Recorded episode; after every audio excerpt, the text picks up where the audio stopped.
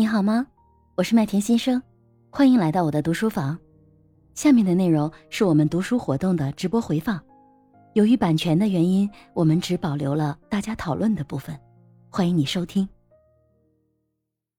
好，谢谢水淼姐姐，真的非常棒哦！就是刚才我们读完了整个这整这这一章第九章亲密敌人，然后水淼姐姐给我们做了一个非常详细的就是拆解，她又讲到了婚姻末日的四骑士啊，哎，我觉得这个是应该是心理学上一个比较常用的一个概念啊，但是听了之后确实觉得，哎，好像确实是这样，就是批评和指责、蔑视、自我辩护和冷战。那其实这四个就会构成破坏我们婚姻关系的这个四大杀手，四个末末日的启示。那刚才他还有讲到了，就是镜像疗法的一些具体的方法。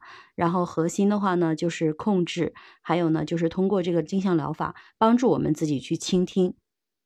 那他第三个讲的呢，就是关于夫妻相处久了这个意志力的问题。其实就让我想到了，如果就而且那个水淼姐姐刚才也讲了一个她自己跟先生相处的一个这样的小故事，然后我就想到了，如果夫妻双方吵架了，或者情侣之间吵架了，那到底谁向谁低头？好像表面上好像是这个问题，但是我认为其实背后。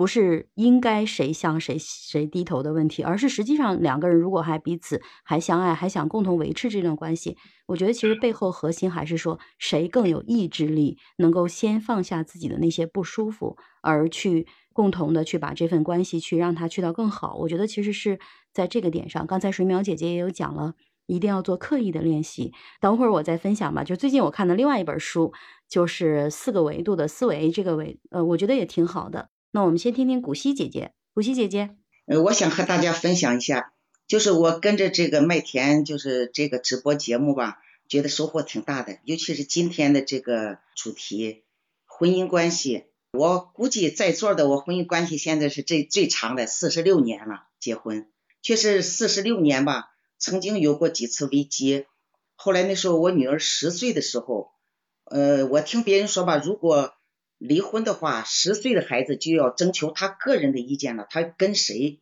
因为我们两口都特别宝贝这个女儿，我就想，就是想给她先做做工作。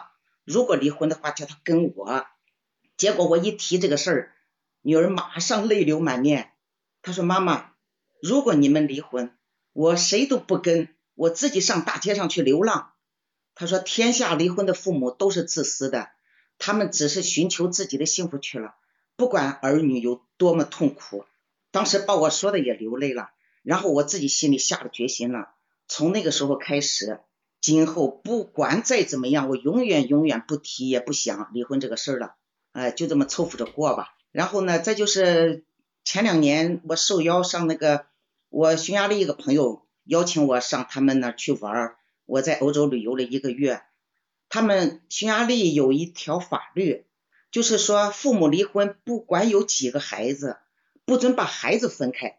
就是说，特别注意保护孩子们的这个心灵和他们那个不受伤害，尽量的叫他们不受伤害。不管你三个四个，就说跟妈妈全跟妈妈，跟爸爸全跟爸爸，不允许把孩子分开。当时我听了这个，我觉得也挺有感触的。你想，我和我老公的关系吧，这四十六年确实是我们两个呢，就是反差太大了。我吧，就是是外向，呃，爱说爱笑爱动，就是愿意世界各国、全国各地哪里都愿意去。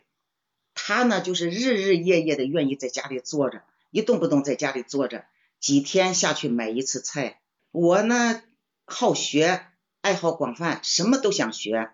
可是我老公呢，他就是从来什么什么都不愿意学，一直到现在，就是他就特别抵制这个智能手机和微信。我呢学微信嘛，退休金很低，但是我喜欢的东西我不就是说不吝啬花钱。有微信之后，我换了六次手机了，其中还买了两个平板儿。可是他呢，一直到现在，他为了健康码，必须不得不用这个智能手机了，他才用了个智能手机。但是一直到现在，一提起微信来，他就像提起阶级仇人似的，坚决不接受，也不学。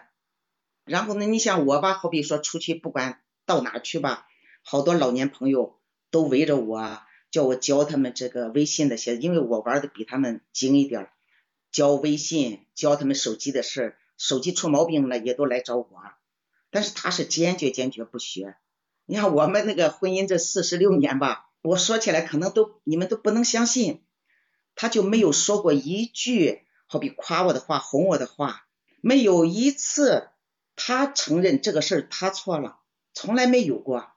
但是现在呢，我就觉得我们现在什么关系？两个人都七十多岁了，然后我还劝朋友，我们现在呢就是个相依为命的关系了。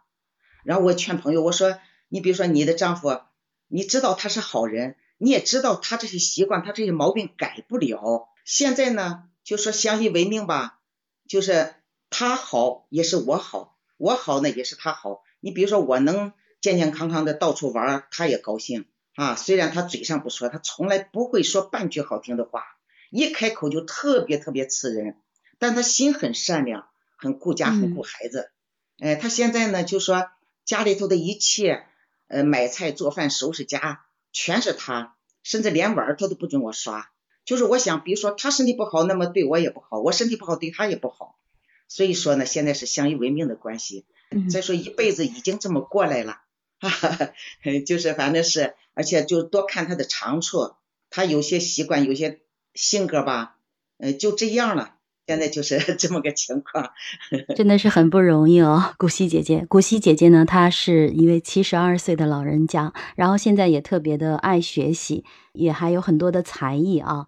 哦，确实是，她也每天都会参加我们的晨读的活动。刚才听到古希姐姐讲到的这个自己的这个四十多岁、四十多年的这个婚姻啊，我相信很多朋友可能都有这种感受，就是为了孩子，我们要付出。为了给孩子一个更好的一个环境，甚至是可能有很多时候也压抑了自己很多年啊。其实我身边也有这样的朋友。然后我想，是不是这个就是刚才水淼姐姐说的那个意志力？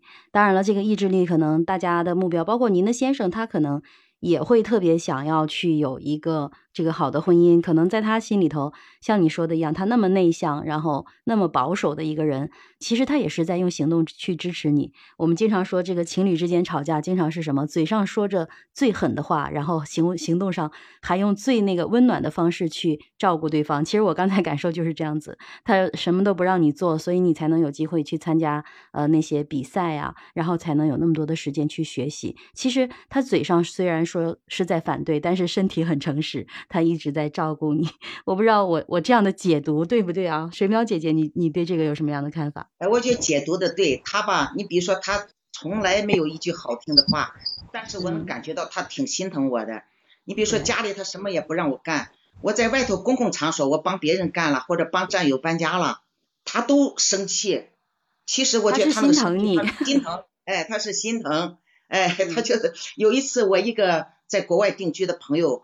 上我们家来，然后呢，他就他很他说，哎呦，国际友人来了。然后等人家走的时候，他和女儿说，说你看看你爱华爱爱华阿姨在国外熬的多么憔悴，你看看你妈妈，我把她养的白白胖胖的啊。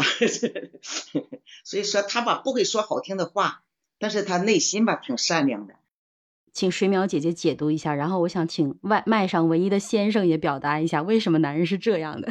水淼姐姐先说。对，我觉得刚才麦田的这个总结特别到位，就是嘴上说着最恶毒的话或者最狠的话，但是身体是很诚实的，就会他会行动照顾你。那那我觉得可能都是这样吧。我的父母呃相处也是这样的，他们可能与怎么说呢？那个时代。或者是个人性格可能都会有关系吧，就是有一句话叫什么，嗯，哦，我想不起来了，一会儿，就是说，嗯，他他可能不太善于表达，但是在行为上呢，他还是挺心疼的。就是为什么刚才古希姐姐说能一起过了四十多年，就是因为如果他一直是嘴上只说着狠的话，没有行动，那即便是为了孩子，可能这个日子真的是过不下去。但是就是因为他还有着这么多的行动，所以呢，其实才能这么多年风风雨雨啊，再过四年就金婚了啊，真的不容易哦。对，每一对夫妻都会有有好的有不好的，你不可能就是有完全十十全十美的婚姻，十全十美的配偶。那也不太可能。